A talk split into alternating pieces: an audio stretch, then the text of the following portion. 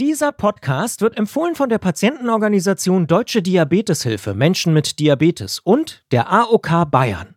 Mehr Informationen über die Diabetes Selbsthilfe erhaltet ihr unter www.ddh-m.de.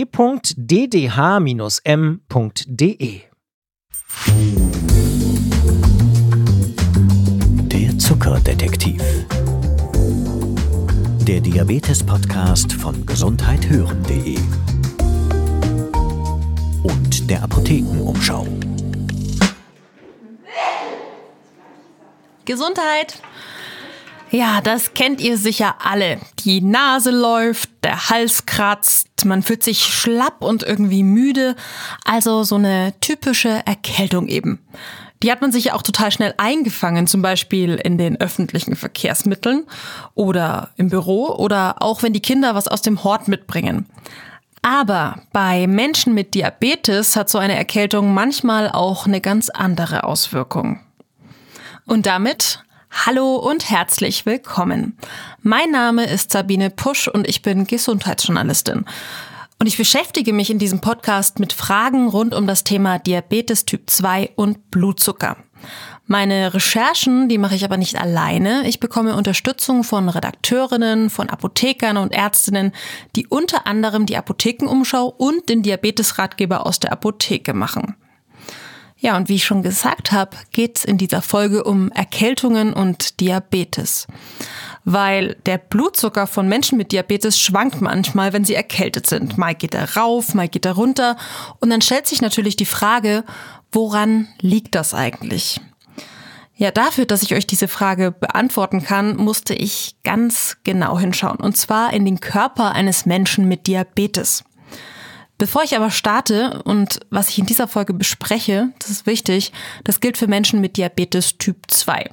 Bei Typ 1 Diabetes ist die Sachlage nämlich nochmal ein bisschen anders, weil da können Infekte, zum Beispiel mit Fieber, zu schweren Stoffwechselentgleisungen führen. Hier gilt also, bitte frühzeitig mit einem Arzt oder einer Ärztin sprechen. So. Und jetzt, jetzt geht's los mit dem Blick in den Körper eines Menschen. Die Spurensuche.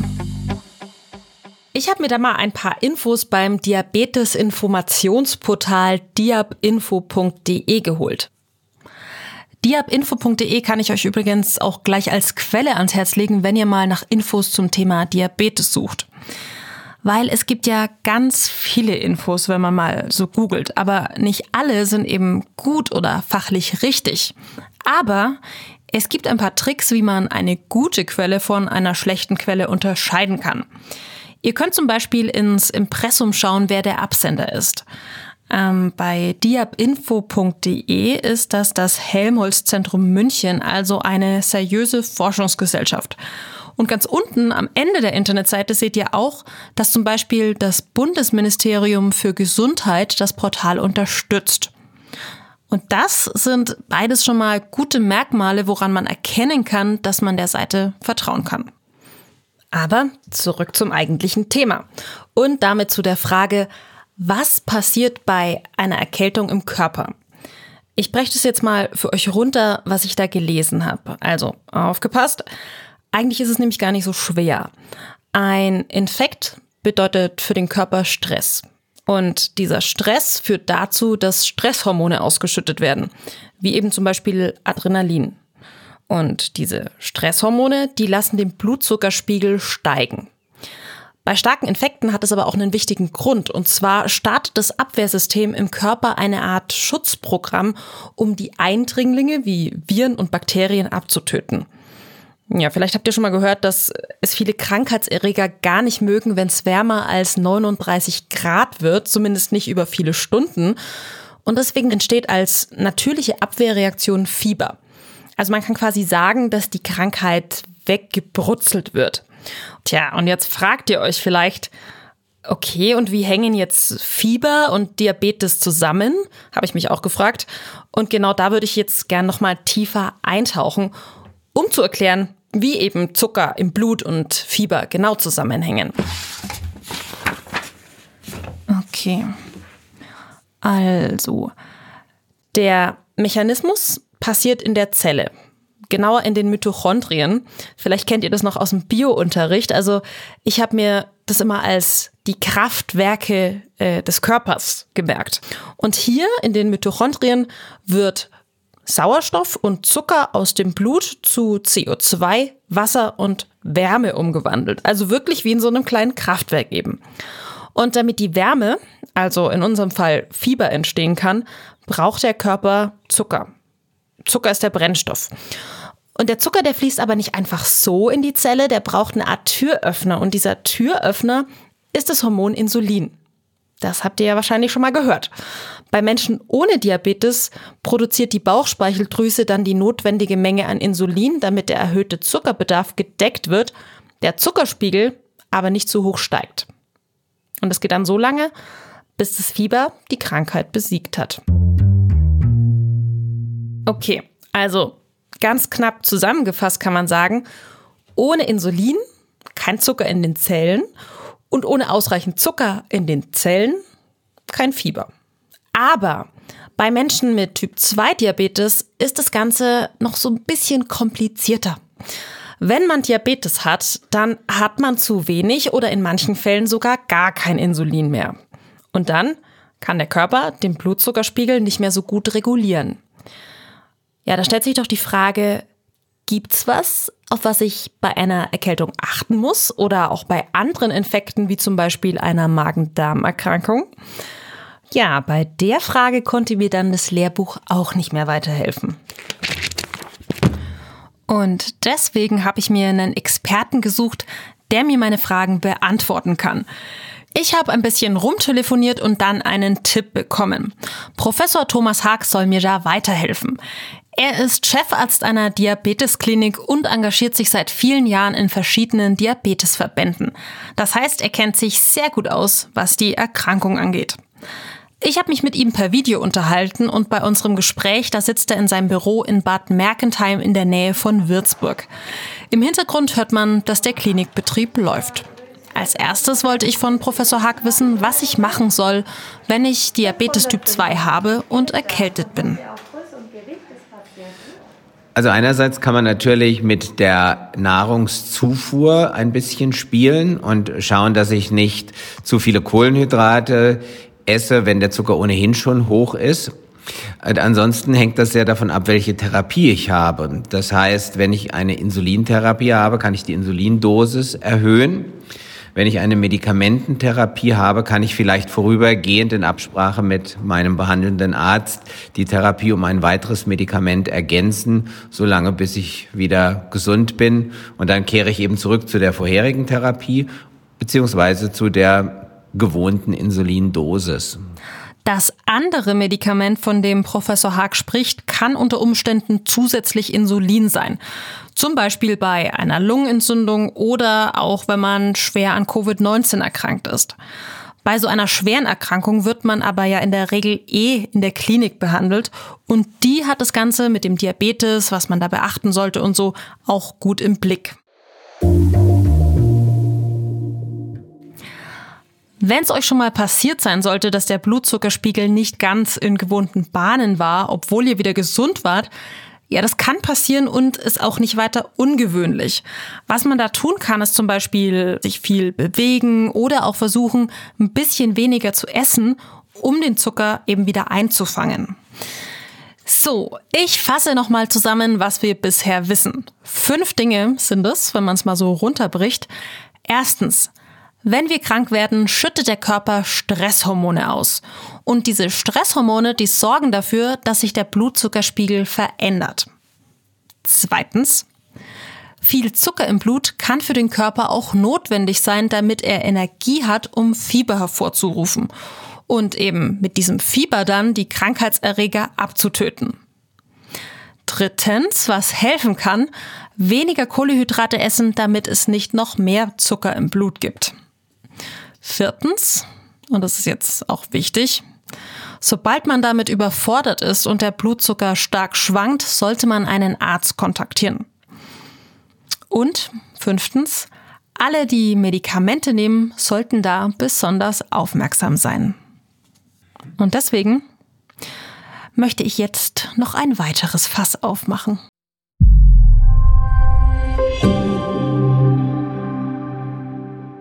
Hi, ich bin Peter Glück und ich manage hier bei gesundheithören.de viel im Hintergrund, damit unser Team aus Gesundheitsjournalistinnen coole Podcasts machen kann. Und einige von euch haben uns zuletzt schon öfter mal geschrieben, dass sie das ganz gut finden, was wir hier so alles anbieten zu den unterschiedlichen Themen rund um Gesundheit. Das freut uns natürlich mega. Und für den Fall, dass sich jemand von euch fragen sollte, was er oder sie denn tun könnte, um uns zu unterstützen. Ich habe da eine gute Nachricht. Es gibt was. Und zwar geht das auch noch ganz einfach. Ihr würdet uns megamäßig helfen, wenn ihr weitererzählen würdet, dass es uns gibt. Alle Podcasts von gesundheithören.de durchlaufen einen strengen Faktencheck und sind von unserer wissenschaftlichen Redaktion medizinisch geprüft, pharmazeutisch geprüft. Mit anderen Worten, wir achten hier sehr penibel darauf, dass wir keinen Blödsinn erzählen. Geht ja schließlich um unsere Gesundheit.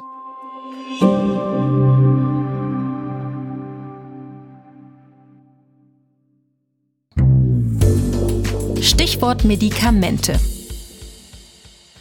Einige von euch werden wahrscheinlich Medikamente nehmen.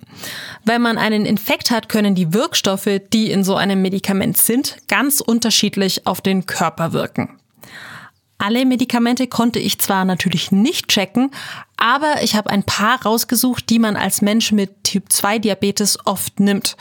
So, um euch einfach mal zu zeigen, auf was man prinzipiell achten sollte. Aber bevor ihr meine Ergebnisse zu hören bekommt, nochmal ein kleiner Abstecher in die Welt des Diabeteswissens. Der Begriff Hypoglykämie, also Unterzucker, wird jetzt nämlich gleich wichtig. Deswegen nochmal kurz zur Auffrischung. Was sind denn eigentlich die Symptome bei einer Unterzuckerung? Und dafür habe ich jetzt nochmal extra den Pschirembel zur Aufnahme mitgebracht. Das ist ein Lexikon für Fachleute und ist irgendwie auch so das Buch meiner Kindheit und Jugend, weil meine Mama gefühlt jedes Wehwehchen, das wir so hatten, in diesem Pschirembel eben nachgeschlagen hat. Super viele eklige Bilder gibt's da drin, falls ihr euch äh, das mal anschauen wollt. Also Moment, hat 2000 Seiten, dauert ein bisschen. Hypo, A, B, C, D, E. Englisch Hypoglykämia. Die Hypoglykämie, der Unterzucker. Hier sind Symptome wie Schweißausbrüche, Heißhunger, Sehstörungen, Herzklopfen, Zittern, Angst, Blässe, Gereiztheit, Kribbeln Konzentrations- und Sprachstörungen, Krämpfe und sogar Bewusstlosigkeit möglich. Ja, also eine ganze Menge an unschönen Anzeichen, die der Körper da gibt, um zu zeigen, Achtung, der Blutzucker ist viel zu niedrig. Ja, nach dem Abstecher hier komme ich also gleich zur nächsten Spur und dem Stichwort Medikamente. Was muss ich hier beachten, wenn ich einen Infekt habe?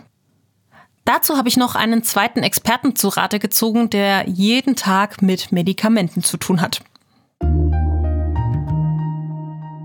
Schönen guten Tag, mein Name ist Dr. Erik Martin. Ich bin in der öffentlichen Apotheke in Marktheidenfeld tätig und bin seit etwa 30 Jahren mit dem Thema Diabetestherapie und dem Beitrag der Apotheke befasst. Ich habe Dr. Erik Martin gefragt, bei welchen Medikamenten man vorsichtig sein muss, wenn man einen Infekt hat. Und dabei habe ich die Medikamente in drei Gruppen eingeordnet. Gruppe 1 sind die Medikamente, die man ganz allgemein bei Diabetes nimmt.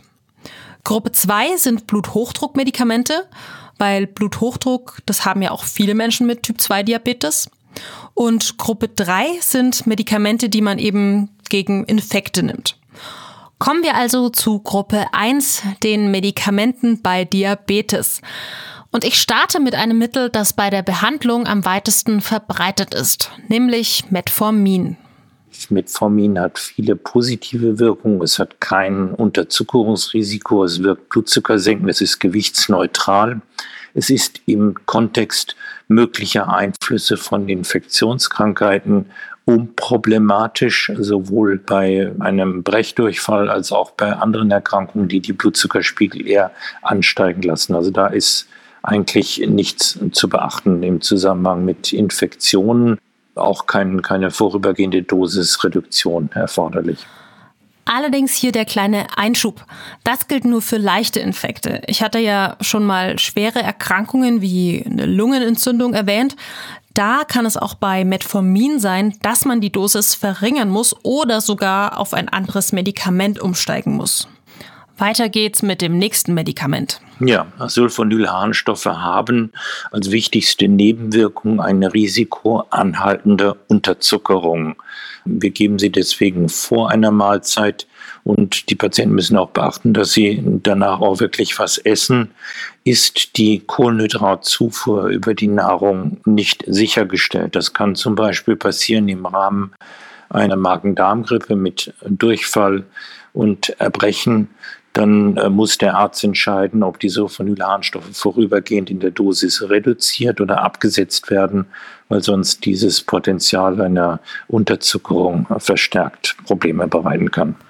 Ah ja, okay, also wenn man krank ist und ganz ungewollt den Körper komplett entleert, der also gar keine Energie mehr hat, muss man hier nochmal extra einen Blick drauf haben, wenn man Medikamente nimmt.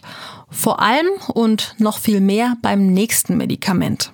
Bei insulinpflichtigen äh, Typ-2-Diabetikern gelten die gleichen Vorsichtsmaßnahmen wie auch unter Sulfonylharnstoffen. Auch diese Wirkstoffgruppe hat ein erhebliches Risiko von Hypoglykämien. Das betrifft insbesondere die Behandlung mit Kombinationsinsulin, also Mischinsulin bzw. Mahlzeiteninsulin. Hier wäre zu beachten, dass bei einer Erkrankung wie einer Magen-Darm-Grippe, die die Kohlenhydratresorption beeinträchtigt, mit dem Arzt geklärt werden muss, ob die Dosis angepasst, ob ein Präparat vorübergehend abgesetzt werden soll. Basalinsuline werden beibehalten, aber bei den anderen beiden Insulintypen muss der Arzt entscheiden, der muss äh, sich äußern, wie verfahren soll. Um das hier auch nochmal einzuordnen, wer bei einem Magen-Darm-Infekt kein Essen bei sich behalten kann, sollte Mischinsuline oder Mahlzeiteninsuline nicht einfach so weiterspritzen sondern eben mit dem Arzt oder mit der Ärztin reden. Weil sonst kann das dazu führen, dass im Körper viel zu wenig Zucker vorhanden ist und der Körper unterzuckert. Weiter geht's zu Gruppe 2, einem Medikament, das man bei Bluthochdruck nimmt. Beta-Blocker. Die gelten in der Behandlung von Patienten allgemein und speziell bei Diabetes nicht als stoffwechselneutral. Ein relevanter, ein wichtiger Aspekt unter Gabe jeden Beta-Blockers ist, dass die typischen Zeichen einer Unterzuckerung, die dem Patienten vertraut sind, Pulssteigerung bzw. Zittern unter Beta-Blockern weitgehend maskiert werden. Das heißt, der Patient muss wissen, dass sich eine Unterzuckerung nicht durch den Beta-Blocker, sondern etwa durch Insulin oder Sulfonylharnstoffe anders äußern wird. Im Vordergrund steht dann als Warnzeichen das vermehrte Schwitzen. Heißt also, wer einen Infekt hat und unterzuckert, der merkt das durch den Beta-Blocker nicht oder zumindest schlechter. Also die ganzen Symptome, die ich vorhin genannt habe. Das heißt, aufmerksam sein und den Blutzucker noch häufiger kontrollieren, um Entgleisungen rechtzeitig zu erkennen. Und Gruppe 3. Hier geht es noch um einen Wirkstoff, den man bei einer Erkältung oder auch bei einem stärkeren Infekt oft nimmt stark beworben und propagiert für die Selbstbehandlung bei Erkältungssymptomen sind Grippekombinationen zum Schlucken, die unter anderem äh, Sympathomimetika enthalten. Sie sind enthalten insbesondere, um die Nasenschleimhaut abzuschirren damit ein zentral wichtiges Erkältungssymptom zu lindern. Das führt aber gleichzeitig dazu, dass die Präparate auch leicht den Blutzucker steigern und auch eine gewisse Blutdruck steigernde entfalten können. Deswegen sollte man diese Wirkstoffe nach Möglichkeit nicht in Form von Tabletten oder Kapseln, sondern nach Möglichkeit örtlich in Form von Nasensprays einsetzen. Ja, es gibt also einiges zu beachten. Und ich habe hier ja nur eine Auswahl an Medikamenten getroffen, die viele von euch vermutlich kennen und nehmen. Wenn ihr jetzt einen Infekt habt und nicht so genau wisst, was ihr tun sollt, da kann die Apotheke eine schnelle und unverbindliche erste Anlaufstelle sein. Die haben, das weiß ich aus Erfahrung, oft gute Tipps und können mir auch sagen, wann ich wirklich unbedingt zum Arzt gehen sollte. Und dann dachte ich mir, wenn ich gerade schon mit einem Apotheker telefoniere, dann sollte ich ihn doch nach seinen Tipps fragen, was helfen kann, damit man schnell wieder gesund wird. Also, wenn aufgrund der geschilderten oder erfragten Symptomatik ein grippaler Infekt plausibel ist, dann steht im Vordergrund als wichtigste lindernde Maßnahme die Behandlung des Schnupfens. Ähm, dieser äußert zunächst einmal durch einen Fließschnupfen, dann durch eine Schwellung der Nasenschleimhaut. Deswegen ist ein abschwellendes äh, Mittel in örtlicher Anwendung, sprich in Form eines Nasensprays, die wichtigste Maßnahme. Die anderen Symptome, Kopf- und Gliederschmerzen, Fieber kann man durch ein herkömmliches äh, Schmerz- und Fiebersenkendes Mittel angehen. Husten sind später Erkältungssymptome, die sich erst nach drei, vier, fünf Tagen bemerkbar machen. Die hier zum Einsatz kommenden Wirkstoffe sind auch ohne Einfluss auf den Diabetes. Jetzt haben wir ja an vielen Stellen öfter mal gehört, man sollte die Dosis der Medikamente anpassen. Was ich mich dabei dann gefragt habe, ist, darf ich das denn einfach so? Und genau das habe ich Professor Haag von der Diabetesklinik Bad Mergentheim gefragt. Ja, das äh, sollte man. Ähm, es gehört ja zu einer guten Therapie dazu, dass man auch über die Wirkweise der Medikamente, die man chronisch einnimmt, informiert wird. Und ähm, dann kann man natürlich auch die Dosis verändern. Viele trauen sich das gar nicht, obwohl das empfohlen wird. Natürlich, wenn ich mir unsicher bin und weiß nicht, was ich tun soll, dann empfiehlt sich die Rücksprache mit dem behandelnden Arzt oder mit einem Mitglied des Diabetesteams. Wichtig ist aber auch, dass man vorab schon mal bespricht, was man im Krankheitsfall beachten sollte. Wie man verhindert, dass der Blutzucker entgleist und ob und wie stark man die Dosis seiner Tabletten dann gegebenenfalls senken kann. Was ich an der Stelle aber auch unbedingt noch sagen will, ist, sich bei irgendwas nicht sicher zu sein, das ist keine Schande. Und man kann ja auch was dagegen tun. Nämlich zum Beispiel ähm, Podcast hören und sich weiterbilden, was die Krankheit Diabetes angeht. Das hat mir auch Thomas Hack nochmal gesagt. Ja, also die äh, Behandlung des Diabetes erfordert eine gute Schulung des Patienten und die Schulungsprogramme wie beispielsweise Medias, was ein häufiges angewendetes Schulungsprogramm in Deutschland ist, äh, das enthält auch Informationen zum äh, Umgang mit Sondersituationen, wie eben Krankheit, wie Urlaubsreisen, äh, Sport und, und vieles mehr. Eine Sache habe ich mir noch aus den Gesprächen aufgeschrieben. Beide Experten, also Professor Haag und Dr. Martin, haben unabhängig voneinander gemeint, dass es für Menschen mit Diabetes sehr, sehr sinnvoll ist, schwere Infekte komplett zu verhindern. Und das geht zum Beispiel mit der jährlichen Grippeimpfung oder dazu zählt auch die Impfung gegen Covid-19. Kommen wir jetzt aber zum Abschluss des Falls und zum Ergebnis. So, wir wissen jetzt also. Ein Infekt ist Stress für den Körper. Er schüttet dann Stresshormone aus, die den Blutzuckerspiegel beeinflussen. Es ist aber sehr wahrscheinlich, dass ein Infekt gar nicht zu einem dramatischen Blutzuckeranstieg führt, sondern dass der Blutzucker einfach ein kleines bisschen schwankt.